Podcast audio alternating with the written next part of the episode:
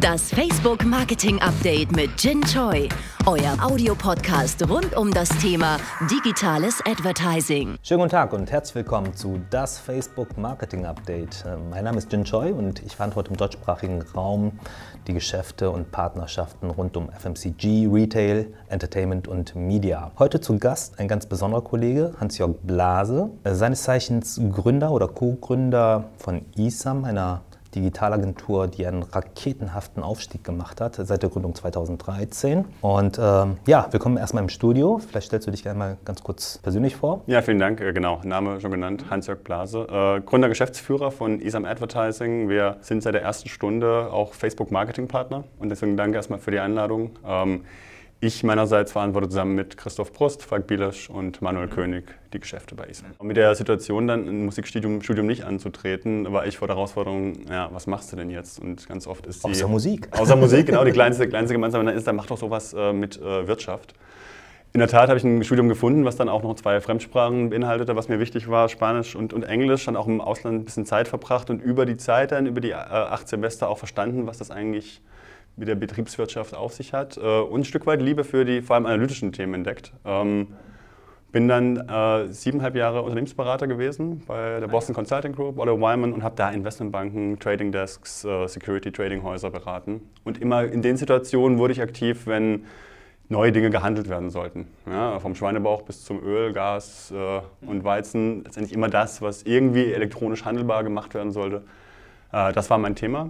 Ähm, und das ist letztendlich auch schon die große Brücke zu den Themen, die wir heute betreuen. Äh, zusammen mit Christoph Prust entstand dann die Idee, Ende 2013 zu sagen, können wir nicht diese Prinzipien eines effizienten Handelns irgendwie übertragen mhm. auf die Werbeindustrie, die zu der Zeit schon die ersten Schritte gegangen war. Darf ich mal kurz einhaken? Natürlich. Effizientes Handeln, was genau meinst du damit? Der effiziente Einsatz von Ressourcen letztendlich. Ja, also letztendlich, das bewegt mich auch schon seit eigentlich dem, dem Beginn meiner Karriere Dinge effizient zu nutzen. Das heißt, erstmal Mechanismen, Systeme bereitzustellen, es nutzbar zu machen und dann auch zu wissen, was ist es wert.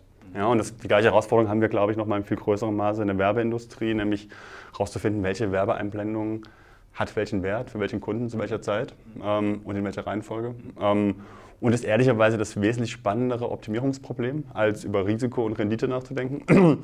ähm, und so sind wir dann gestartet. Ähm, kam die Geschäftsidee quasi über das Wachstum der Social Media Plattform zustande oder habt ihr euch gefunden und gesagt, okay, es gibt hier Effizienzthemen am Markt, im Marketing und der Kommunikation. Das war eigentlich genau unser Ding. Wie ist das entstanden mit der Geschäftsidee zu eSam und wie waren die Anfänge? Ja, also konkret ist entstanden aus dem Bedarf heraus, aus der Agentur, wo Christoph Brust damals gearbeitet hat, äh, die äh, das Thema für sich entdeckt hatten und gesagt, Mensch, das ist ein spannender Kanal, aber in der Skalierung wahrscheinlich nicht äh, innerhalb der Firma abbildbar. Mhm. Ähm, gleichzeitig hatten Christoph und ich schon lange überlegt, nicht mal irgendwie was zusammen zu machen.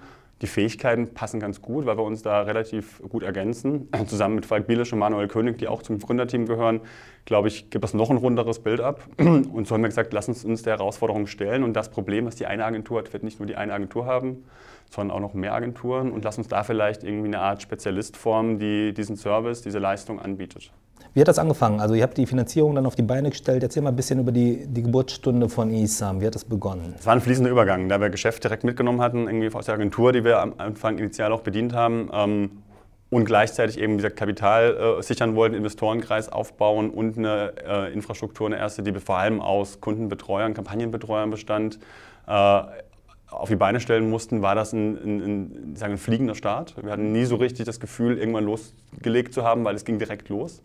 Äh, war auch gut, weil wir hatten gar keine Zeit, lange zu überlegen und uns in Konzepten zu verlieren, sondern mussten einfach machen und haben dann am lebenden Objekt gelernt und von da an auch letztendlich die Entscheidung gefasst, recht früh mit euch zusammen zu versuchen, erster Facebook-Marketing-Partner hier in Deutschland zu werden.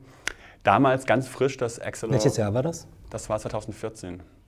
Also ein Jahr nachdem ja. ihr die Gründung ja, also 2013 ging, das, ging die Idee los, also Dezember 2013 muss man sagen. 2014 irgendwie liefen dann diese Vorbereitungen für echte Ausgründung, Kapitalisierung etc. pp, Partnerschaft mit anderen Agenturen. Und in diesem Jahr 2014 eben auch dann das Accelerate-Programm, wie ihr es nannte damals, wo ihr, uns dann begleitet habt in einem Prozess. Partnerschaftsprogramm für die Zuhörer. Genau, Partnerschaftsprogramm, irgendwas kleinen Firmen, kleinen Partnern geholfen hat, letztendlich die Hürden zu nehmen, dann Facebook Marketing Partner oder wie es damals hieß, Preferred Marketing Developer mhm. zu werden.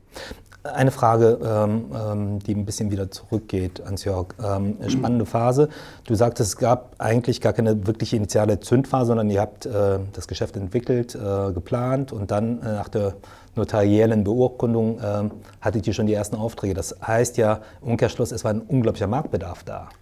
Es war ein Riesenbedarf da, ja, und wir, irgendwie, wir konnten am Anfang irgendwie gar nicht den Bedarf komplett decken, vor allem nicht äh, aus einer Wissenstransferperspektive. Und was war der entstehende Wettbewerb? Wie haben andere Agenturen reagiert? Wie hat das Ecosystem darauf reagiert? Das kann ich gar nicht ganz genau beantworten, weil das haben wir oft gar nicht mitbekommen in der, in der, in der Detailtiefe, was hinter dem Vorhang der anderen Agenturen passiert ist. Natürlich ist der Druck zunehmend gewachsen, den Anspruch an eine Lead-Agentur, der immer war, wir decken alle Kanäle ab, irgendwo zu erfüllen. Das hat meine Außendarstellung auch immer getan. Also die Präsentationen enthielten auch immer diese Fähigkeiten. Wir haben dann im Doing gemerkt, selbst größte Agenturen äh, tun sich nicht unbedingt leicht damit, diesen Kanal effizient und, und so zu bedienen, dass sie auch Schritt halten können mit dem wahnsinnigen Entwicklungstempo, was ihr damals vor, vorgelegt habt. Eine ganz essentielle Frage, einfach um wieder diese Kundenperspektive, die Nutzerperspektive zu bekommen. Was war euer USP, der wirklich den Ausschluss gegeben hat, okay, ISAM, das ist eine Agentur, das ist eine Dienstleistung, mit der möchte ich als Kunde unbedingt arbeiten? Und was waren die offensichtlichen ersten Benefits? Ich glaube, der große USP am Anfang von uns war, ähm, wir haben die Dinge umgesetzt bekommen. So banal es klingt. Äh, am Anfang ging es wirklich darum, Kampagnen überhaupt aufsetzen zu können, sie optimieren zu können, die richtigen. In den Social Media Kanälen. In den so sozialen Kanälen, genau. Und dann letztendlich auch zunehmendermaßen einmal sie zu harmonisieren mit anderen äh, Mediagattungen ja, mit einer gesamten Mediaplanung. Das heißt auch viel Wissenstransfer in Planungsteams der Agentur zu leisten. Wie gehe ich mit diesem neuen Kanal um? Wie setze ich ihn ein? An welcher Stelle funktioniert er? An welcher Wie habt ihr das denn gemacht? Weil das ist ein, ein altbekanntes Thema, mit dem wir uns auch ähm, konstruktiv befassen, auch mit der AGF. Äh, die, ja, die, die eine Währung ja, für Cross Media. Wie, wie habt ihr das begonnen? Und wie waren eure Lösungen dahingehend? Zunächst haben wir versucht, erstmal klarzustellen, was es eigentlich ist. Also das fing an bis hin zu, dass wir mit CMOs, die nicht mal eine Facebook-App auf, auf ihrem Handy hatten, äh, zu erklären, so sieht Facebook aus, das ist der Newsfeed, hier findet deine Werbung statt, so sieht das dann aus, wenn das ausgespielt wird. Bis hin zu erklären, wie man eigentlich anders mit so einem Ökosystem arbeitet, was komplette Preistransparenz herstellt, was irgendwie sehr stark auf Leistung, auf KPIs basiert, die bisher zu dem Zeitpunkt ja noch überhaupt nicht Usus waren. Mhm. Ähm, und dann letztendlich auch immer wieder versucht, irgendwie die Brücke zu schlagen und die Lücken zu füllen. Das ging weit über das hinaus, was wir eigentlich machen wollten. Also wirklich eine, wir waren am Anfang ja eine, eine Spezialagentur für Social Media, wenn man so will, wo wir das, den Begriff Agentur eigentlich überhaupt nicht mögen, weil wir mhm. schon in vielen Dingen anders sind. Ähm, aber dann sind wir auch rein ins Thema Projektmanagement. In, wir haben mit vielen Kreativagenturen gesprochen, erzählt, na, wie findet man eigentlich statt? Was heißt das eigentlich in der Änderung? Schon seit der Geburtsstunde oder hat sich das sukzessive entwickelt? Schon seit der Geburtsstunde. Der, der, der Austausch ist ein sehr anderer geworden natürlich über die letzten fünf Jahre. Ähm, aber schon seit Beginn haben wir gesagt, naja, das ist ein Riesenhebel, äh, wie ihr kommuniziert und in welcher Form. Und natürlich müsst ihr euch da anpassen. Es sind auch viele Widerstände gestoßen. Natürlich ist es alles immer noch TV-zentriert gewesen, was es heute auch noch ist. Ähm, aber ähm, die Themen haben sich eigentlich, also die großen Themen haben sich nicht geändert, sie ändern sich nur von den Inhalten. Verstanden. Was waren denn so äh, beispielhaft erste Kunden, erste Kampagnen, die ihr umsetzen durftet und was waren die Key Learnings? Die ersten Kampagnen, da durften, also wir durften uns vor allem beginnen am, am, am Lower Funnel beweisen. Warum? Das ist die harte Währung. Ne? Also ich weiß noch, wie wir zu Beginn einen großen Telco-Anbieter gewonnen haben mit äh, letztendlich der, äh, dem Pitch-Auftrag, treibt uns ein CPO runter. Ja, Vorweihnachtsgeschäft, das war November 2014, ein für uns riesiger Auftrag damals von äh, bisschen mehr als einer halben Million. Äh, und äh, das Versprechen war, das wir abgegeben haben, wir verbessern euren CPO. Habt ihr eine Leistungsgarantie wirklich ausgesprochen und einhalten können? Der, der Pitch war einfach. Wenn es nicht besser wird, dann äh, war das der letzte Auftrag, den ihr bekommen hattet. Im Nachhinein haben wir dann erfahren, dass der Kunde auch ein Stück weit unter Zugzwang war, aber wir waren damals lustigerweise auch gerade zurückgekommen als frischer PMD, also heute FMP, Facebook Marketing Partner, äh, aus, äh, aus ähm, San Francisco. Und ähm, oder aus Menlo Park und äh, kamen dann irgendwie über Nacht ein in, in Düsseldorf und äh, durften dann pitchen und sind dann nach Hause gefahren mit dem Auftrag und durften dann im Vorweihnachtsgeschäft uns einmal austoben, in Anführungszeichen. Mhm. Was viel manuelle Arbeit war, was viel auch irgendwie natürlich probieren war und lange Nächte. Mhm. Aber de facto haben wir das, glaube ich, damals von irgendwie knapp 500 auf 100 190, 193 Euro, glaube ich, waren es runtergetrieben im Schnitt. Mhm. Riesenerfolg war für den Kunden. Lag vor allem darum, dass man sich mal irgendwie der Granularität gestellt hat, nicht eine Kampagne aufgesetzt hat, sondern sehr, sehr viele, irgendwie versucht hat zu optimieren, auch ständig reingeguckt hat. Ähm, auch verschiedene ähm, Targeting-Groups oder. Genau, damals war das noch alles Interessenstargetings, die irgendwie dominant waren. Ne? Das ist ja, hat sich ja dann schlagartig geändert. Äh, aber allein diese Granularität zu beherrschen, war, äh, war glaube ich, einer der wesentlichen Treiber am Anfang.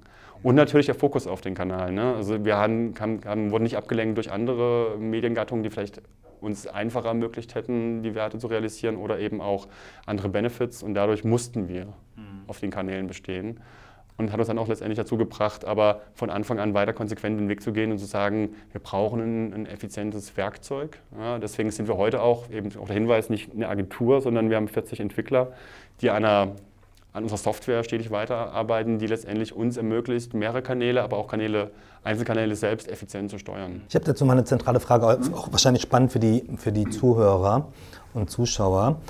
Ähm, was macht ein FMP, ein Facebook-Marketing-Partner aus? Und in erster Linie ist es eine enge Partnerschaft mit Facebook. Ja, und die besteht nicht nur irgendwie in Dingen, dass man die Dinge sich gegenseitig sagt, die man hören will, sondern eben genau auch im Gegenteil, dass man sich gegenseitig hilft, ähm, besser zu werden. Ja, das ist am Anfang natürlich auch sehr stark durch Vorgaben von, von Facebook, von euch irgendwie vorgegeben, was man erfüllen muss und wie. Ändert sich dann aber im Laufe der Partnerschaft dann auch so, dass es wirklich eine bidirektionale Kommunikation ist. Ähm, da spricht immer äh, David auch mit Goliath natürlich. Und äh, deswegen auch, wie sagen, muss man auch immer gucken, was sind eigentlich länderspezifische Themen, kundenspezifische Themen. Jetzt haben wir das Glück, wir sind relativ breit aufgestellt, es gibt keine, keinen einzelnen Industriefokus, sondern wir arbeiten überall und können dadurch auch letztendlich ein Stück weit die Dinge, die wir lernen, ja, versuchen zumindest zu verallgemeinern. Mhm. Was macht es noch aus, ein Facebook-Marketing-Partner zu sein? Naja, viele Benefits, die wir damit einhergehen. Das heißt Zugang zu Leuten, Zugang zu Technologie, Zugang zu Alphas, Betas, frühzeitig informiert zu werden, ähm, über die Roadmap Bescheid zu wissen, ein bisschen früher als der Rest der Welt. Ähm, auch mal ein bisschen mehr Gehör zu finden, äh, unterstützt zu werden bei einzelnen Problemen. Mhm.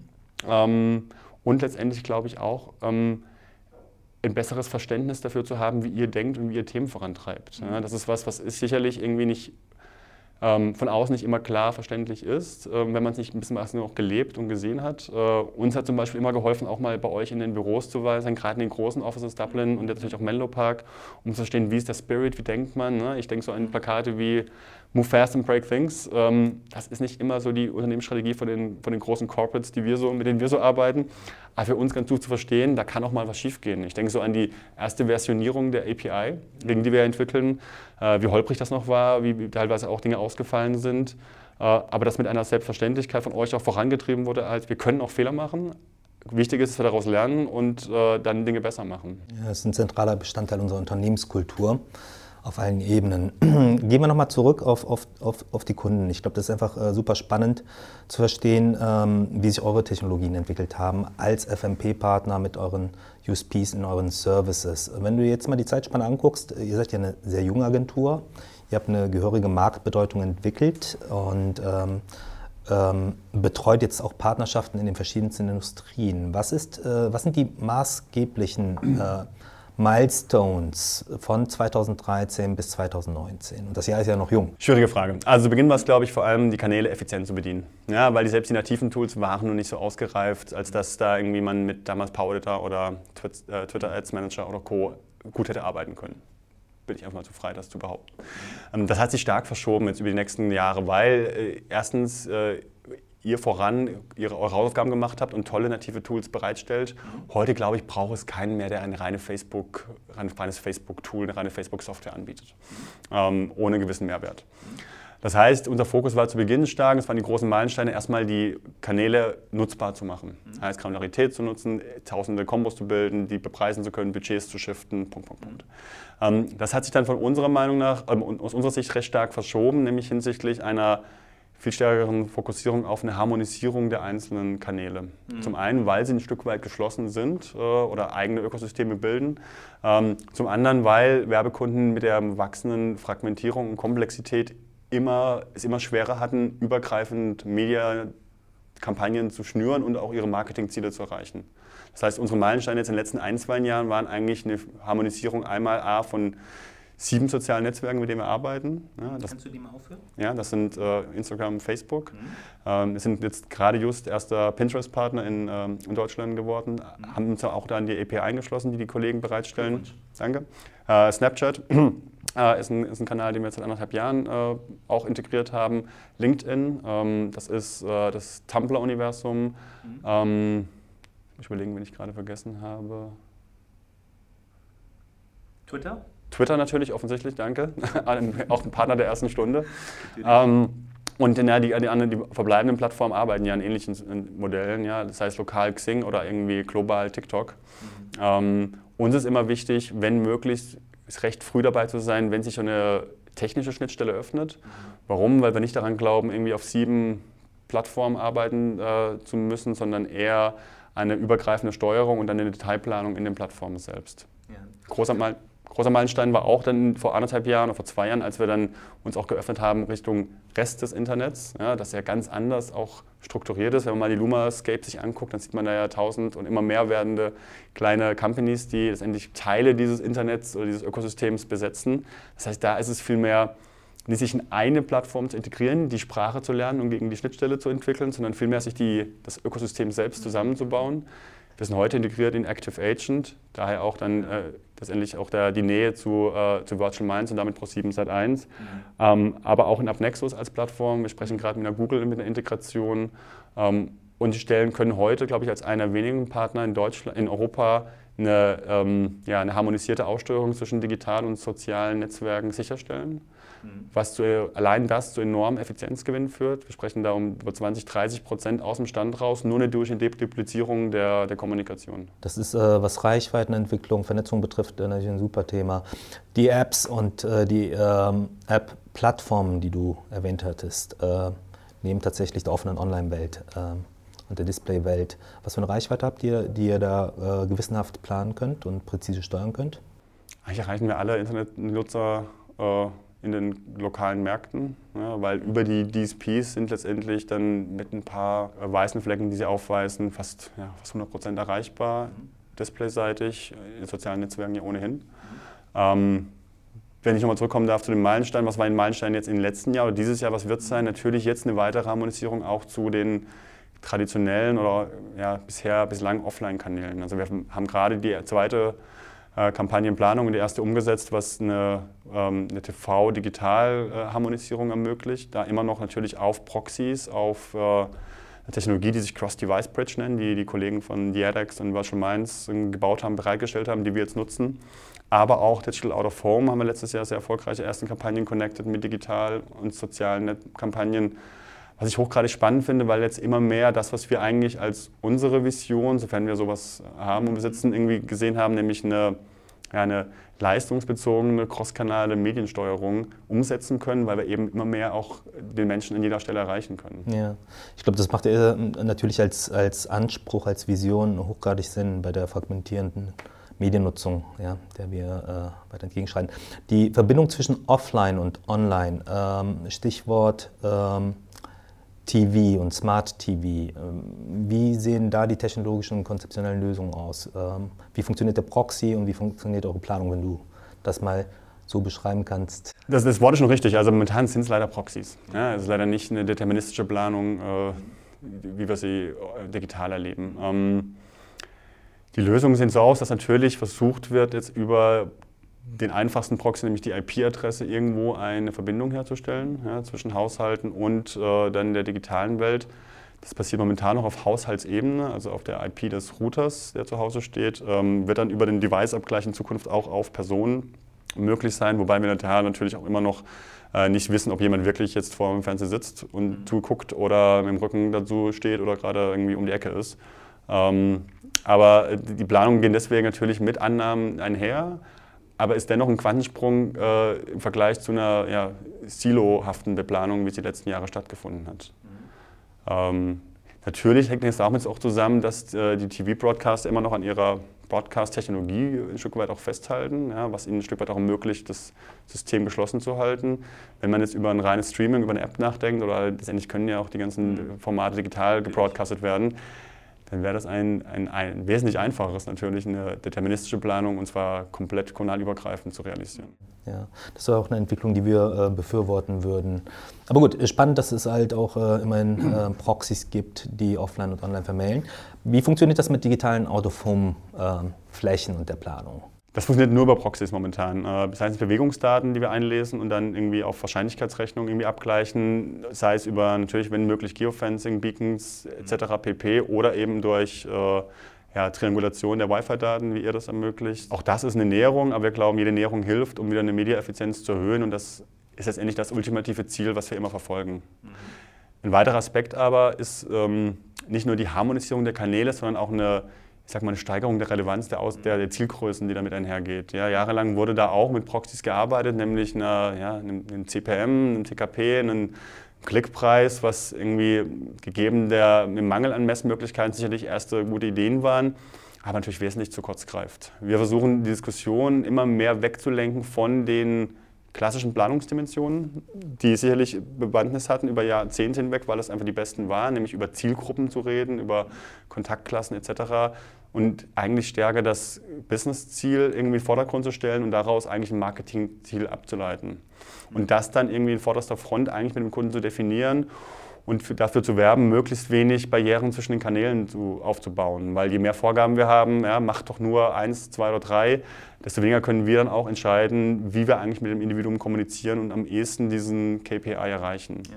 Das ist ein starkes Umdenken. Das erfordert natürlich ein Stück weit auch. Das wäre auch meine Frage gewesen, weil eine crossmediale Kampagnenplanung, Gestaltung und vor allem die, ähm, die Prozesse zur Erstellung der entsprechenden Creatives ähm, äh, stellt viele unserer Partner unserer Erfahrung nach halt vor Herausforderungen. Wie nimmst du das wahr? Absolut. Also diese, diese Komplexität ist, glaube ich, mit die größte Herausforderung, die Kunden, aber auch große Mediaagenturen verspüren. Ja, zum einen ist es der Wunsch da, auf allen Kanälen stattzufinden.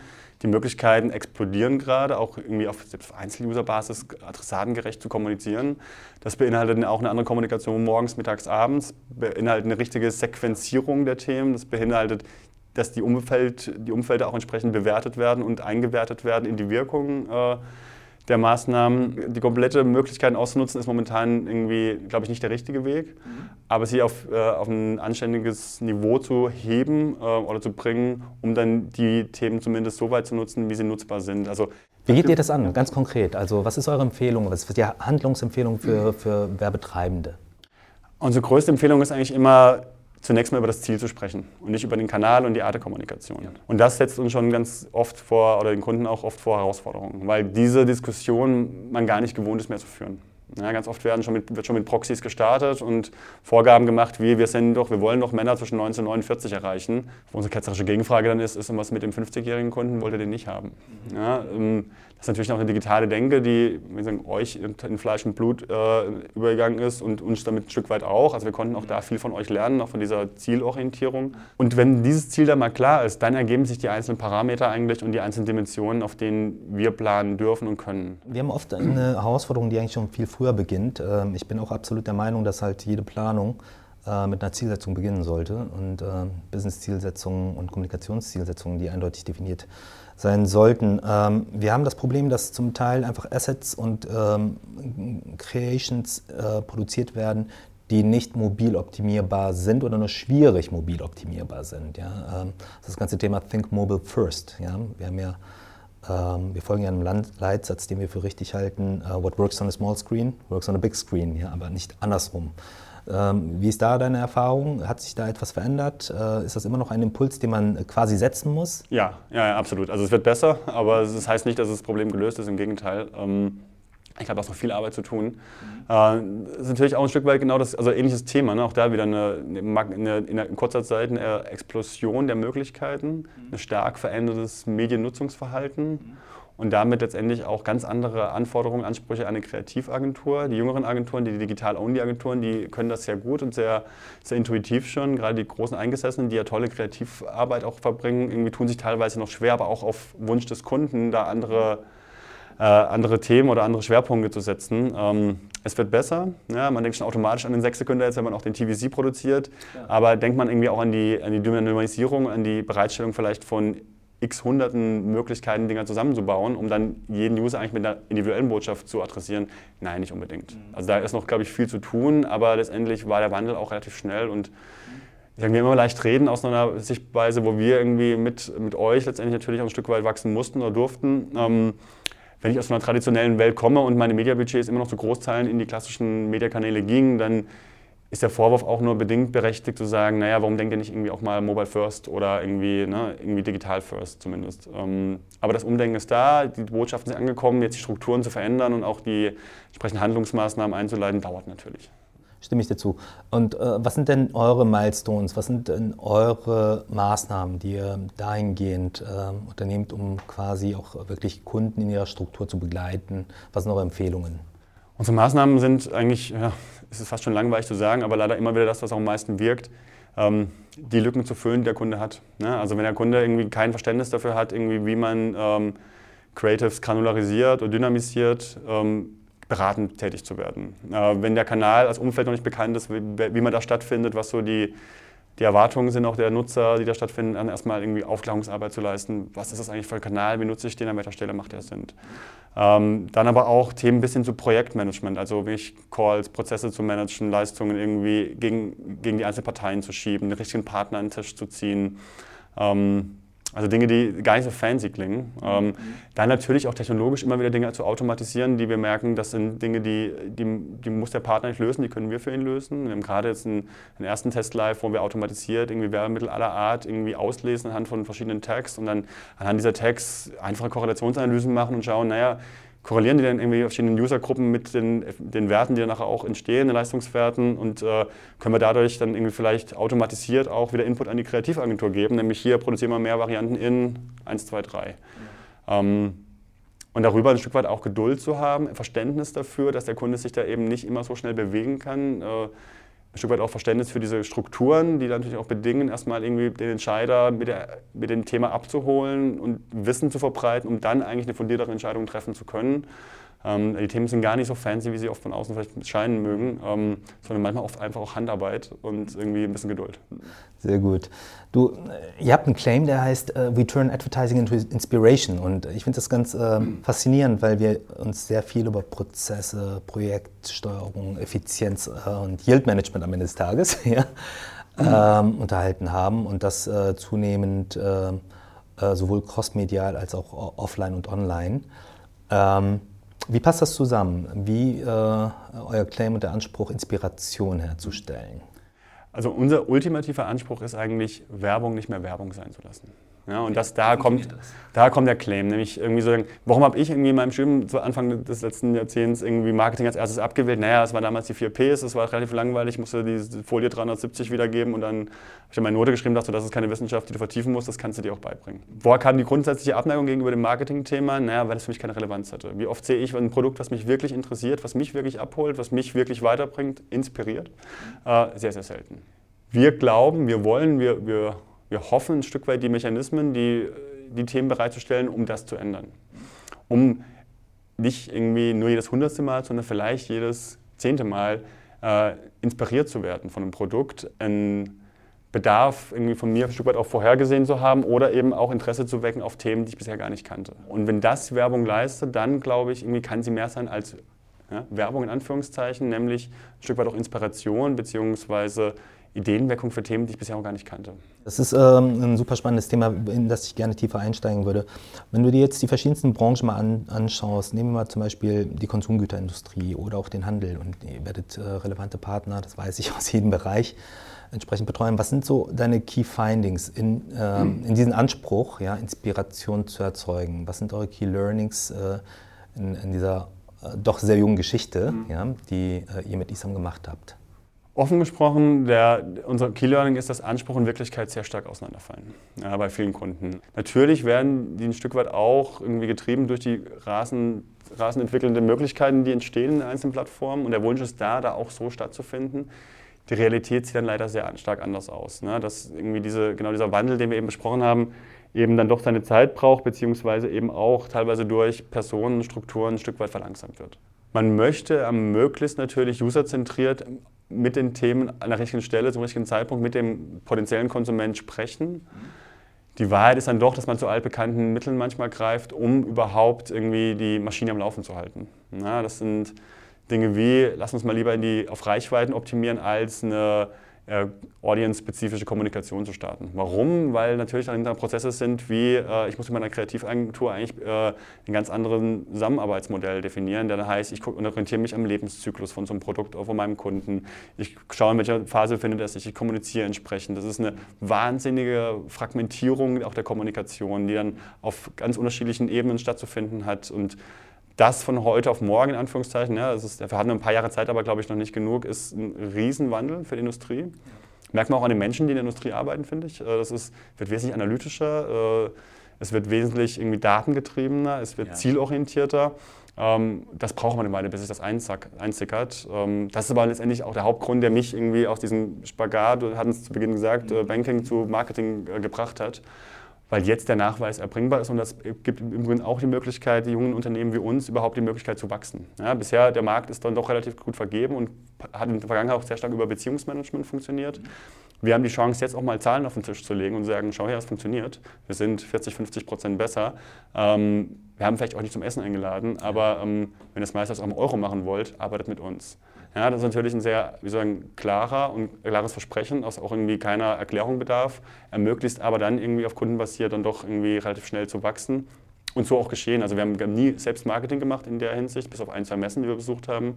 sondern sind immer durch Mund-zu-Mund-Propaganda gewachsen, die dann meistens hieß, probier die mal, mit denen funktioniert es ganz gut. Ja? Und das ist schön, dass man es irgendwie auch beweisen kann. Das scheitert dann trotzdem noch manchmal an Strukturen, die eben auch bedingen, dass Einkauf und Mediasteuerung getrennt sind, dass irgendwie nicht ein Nettoeffekt sich angeschaut wird, sondern manchmal auch ein Preis, der erstmal losgelöst eigentlich von einer Leistung irgendwie bewertet wird, was nicht passieren darf, was aber halt das Problem ist in einer servicelastigen Industrie. Ähm, mein Gefühl ist aber, es wird, wird besser. Ja, den Eindruck würde ich auch teilen. Was ist eure größte Herausforderung? Oh, es sind mehrere. Natürlich nach wie vor ein junges Unternehmen, das irgendwie jetzt mit 135 äh, Mitarbeitern relativ schnell gewachsen ist. Also in, nach innen gerichtet kulturelle Herausforderungen. Auch der neue Gesellschafter? Ähm, gar nicht so sehr. Also im, im, Gegenteil, das ist sogar eher eine Erleichterung im Vergleich zu davor. Ähm, wir können sehr frei agieren, man vertraut uns sehr stark. Man nimmt auch uns wahr als Möglichkeit, auch diese neue Welt ein Stück weit zu übertragen und zu lernen von uns. Ähm, aber nee, nach innen gerichtet die Kultur beizubehalten, die zweite Führungsebene zu etablieren, irgendwie das Wachstum so zu realisieren, dass wir nicht anders werden, dass ISAM ISAM bleibt. Nach außen gerichtet oder aufs Geschäft, aufs Angebot äh, gerichtet, uns nicht zu verzetteln. Ja, die Welt ist groß und bunt und immer kommen neue, äh, neue Plattformen und neue Möglichkeiten, irgendwie, äh, werblich irgendwie auch noch weitere Umfelder zu erschließen. Da die relevanten rauszusuchen, die anzuschließen, zu harmonisieren und dann wiederum in eigentlich ein Ziel, in eine Mediaplanung zu, zusammenzuführen das andere dann mit dem Wandel der, der Mediaagenturen umzugehen, da weiterhin als Partner zu agieren. Wir arbeiten mit sehr vielen Mediaagenturen zusammen, sind da in unterschiedlichster Weise Partner, liefern oft auch einzelne Bausteine zu für Mediapläne, was, was es für die Partner sehr leicht macht, dann eben auch Dinge zu erschließen, die man vorher irgendwie in mühsamer Einzelarbeit und operativ selbst hätte erschließen müssen. Aber da ist gerade viel Wandel und dieser Wandel, den kriegen wir auch mit und den Druck verspüren wir auch und die Geschäftsmodelle ändern sich. Gleichzeitig gehen die Strategieberater in das Geschäft rein, die von oben irgendwie die Konkurrenz verschärfen. Und in diesem, in diesem ja, in diesem Zustand oder in dieser, in dieser, Komplexität dann irgendwie als kleiner Partner manchmal auch irgendwie seine Themen durchzukriegen, ist gar nicht so einfach. Das nach außen, ähm, für uns als Management-Team, also wir vier letztendlich, äh, ist die Herausforderung sicherlich jetzt auch noch irgendwie den nächsten Schritt für uns zu gehen. Wir haben am Anfang erstmal irgendwie das Ding ans Laufen gebracht, dann die Lücken gefüllt äh, mit natürlich den ganz vielen anderen Kollegen, die viel beigetragen haben, äh, wo nur der Mann war. Jetzt müssen wir uns ein Stück wieder auch aus den Themen rausziehen, um dann wieder ne, zusammen überlegen, wo geht eigentlich die Reise in zwei, fünf, in zehn Jahren vielleicht sogar hin zwei Fragen, vielleicht in Richtung auch Abschluss äh, unseres Gesprächs und dann auch vielleicht die Möglichkeit, dass du mir Fragen stellen kannst. Ähm, das erste Thema wäre, wenn du dir von Werbekunden etwas wünschen dürftest, ja, was wäre der eine Wunsch? Mehr vom Ziel her zu denken. Äh, was wäre die eine Sache, die du dir von uns wünschen würdest? Das ist eine gute Frage. Ähm, die eine Sache, die ich mir von euch wünschen würde, wäre noch früher uns als Partner wahrscheinlich zu involvieren in Entscheidungen, in große Entscheidungen, die ihr trefft. Ähm, ohne sie immer komplett erklären zu müssen, aber einfach, dass wir sie kennen und dann entsprechend auch zu unseren Kunden, zu unseren Agenturen tragen können, um dann möglichst die gleiche Sprache zu sprechen. War ein super spannendes Gespräch. Hast du noch, hast du noch äh, Fragen, Themen, die du gerne ich habe natürlich etliche Fragen. Also eine Frage, die sich als, als Facebook-Marketing-Partner natürlich aufdrängt, ist, das Facebook-Marketing-Partnerprogramm hat sich aus unserer Sicht sehr stark geändert. Zu Beginn war das sehr stark fokussiert auf Technologieunternehmen, äh, Software-as-a-Service-Modelle, die gefördert und auch präferiert wurden. Da wurden wir anfangs auch sehr stark versucht, irgendwie die Richtung irgendwie zu bewegen, wobei wir immer gesagt haben, wir müssen auch die anderen Probleme des Kunden lösen. Wir können nicht nur eine Software abstellen und Lizenzen vergeben, weil das beste Auto bringt nichts, wenn wir keinen Autofahrer haben. Ähm, was heute, glaube ich, auch so ein bisschen sich bewahrheitet. Ne? Man, man, muss eben auch da die unangenehmen, die nicht leicht skalierbaren Themen, ehrlicherweise, weil Service ist nicht leicht skalierbar, äh, lösen. Ähm, Und heutzutage gibt es eine, eine, eine, Vielzahl an verschiedenen Facebook-Marketing-Partner-Spezifikationen, Spezialisierungen, ähm, die sich auch stark ändern, wo ihr sehr natürlich auch opportunistisch draufschaut und sagt, naja, was der Themen hilft uns, äh, was, was wollen wir selbst lösen, was nicht. Deswegen wäre für mich so ein bisschen die Frage, dieses Partnerprogramm an sich, wohin wollt ihr das strategisch entwickeln? Äh, jetzt, wo auch Mediaagenturen zum Beispiel als Facebook-Marketing-Partner zugelassen werden, was ist euer Fokus? Der Fokus ist immer entlang der Marktbedürfnisse orientiert. Also ich glaube, da folgen wir einfach dem Verständnis einer ähm, Ökosystemfirma. Wir wollen Schnittstellen und Offenheit etablieren und, und Partnerschaften aufbauen und das gesamte Ökosystem Stärken und Synergien entwickeln. Und ähm, ja, absolut richtig. Also es geht in Diversifikation ähm, und es geht natürlich auch in spezifischere Partnerschaften in den einzelnen Segmenten und Servicedienstleistungsarten. Ja. Ähm, ich glaube, die größte Öffnung, die wir in den letzten zwei, drei Jahren vorgenommen haben, ist ja auch in den äh, Bereich hinein Kreation, auch dort Partnerschaften aufzubauen. Und da kommen wir einfach aus einer Logik heraus am Ende des Tages, äh, gibt es jemanden, der das finanziert, das ist der Werbetreibende, der bestimmte Bedarfe formuliert und äh, an de, dessen äh, Interessen und, und äh, Bedarfen wir uns einfach orientieren. Ja, das ist eine relativ offene Antwort, ähm, weil aber auch unser Verständnis da an der Stelle ist, einfach Schnittstellen offen zu sein und das Ökosystem weiter auszubauen. Mhm. Das ist die Handlungslogik. Eine weitere Frage, die mich sehr interessiert, ist das Thema Facebook Watch. Mhm. Ähm, Quo Vadis? Äh, die ersten Schritte beobachten wir natürlich auch sehr um, US-zentrisch. Um, wann kann ich denn auf meinem Big Screen äh, Facebook Watch irgendwie mit Inhalten genießen? Das geht ja im Prinzip jetzt schon, ja. also die Connectivity ist eh schon gegeben. Ja. Ne? Ich glaube, die Frage ist eher, was ist die Inhaltestrategie? Ja? Ähm, ich kann noch nicht so viel dazu erzählen. Ähm, wir gehen ja in, in, die Programmgestaltung und, und in die Partnerschafts, ähm, Partnerschaftsstrukturen jetzt gerade rein und bauen halt mit den hiesigen äh, lokalen äh, Publishern und, und Inhalteanbietern äh, die Kooperationen auf. Äh, das wird alle größeren Verlagshäuser und, und auch natürlich Partner wie Pro7, Sat1 und äh, auch RTL-Gruppe umfassen. Und wir werden verschiedene Inhaltekooperationen aufbauen und äh, da quasi ähm, Programm, also Content, ähm, Content Libraries anbieten. Ähm, ich kann dir noch kein keine exakte Spezifizierung geben in Richtung, wie viel Inhalt wird es sein, welche Genres werden wir besetzen und äh, wann wird welche Programmstruktur, wenn man so möchte, entstehen. Ja? Aber natürlich ist Video aufgrund der Nutzung und des Interesses, äh, auch mit unserem Anspruch, ähm, höherwertige Umfelder am Ende des Tages zu gestalten, ein strategisch extrem wichtiger Punkt, wobei wir ganz klar sagen, wir treten da nicht in, in Wettbewerb mit den Streaming-Plattformen, sondern verstehen uns als Ergänzungspartner. Vielleicht die letzte Frage auch wieder auch als Facebook-Marketing-Partner. Wann ist für euch ein Facebook-Marketing-Partner ein guter Partner oder beziehungsweise was wünscht ihr euch eigentlich am meisten von einem guten Partner? Das ist für mich gar nicht so einfach zu beantworten. Wir haben ja extra Teams, auch die, die mit euch tagtäglich sprechen. Ähm, ich glaube, äh, ein guter Partner ist äh, für uns aber prinzipiell derjenige, der die Bedarfe der, äh, unserer Vermarktungspartner, wenn man so möchte, also der Werbekunden, ähm, optimal bedient und dort Nachhaltigkeit aufbaut. Ja? Also Value Creation herstellt ähm, entlang des gesamten Marketingprozesses. Mhm. Ja? Und, und äh, je, je, erfolgreicher das funktioniert, ja, desto skalierungsfähiger ist das, glaube ich, auch. Und am Ende des Tages sind das auch die Kriterien, die für uns dann wiederum wichtig sind. Danke. Super, lieber Hans-Jörg, vielen Dank für das äh, spannende Gespräch. Danke für die Einladung. Das Facebook Marketing Update mit Jin Choi. Jetzt abonnieren in der Podcast-App eurer Wahl und up to date bleiben.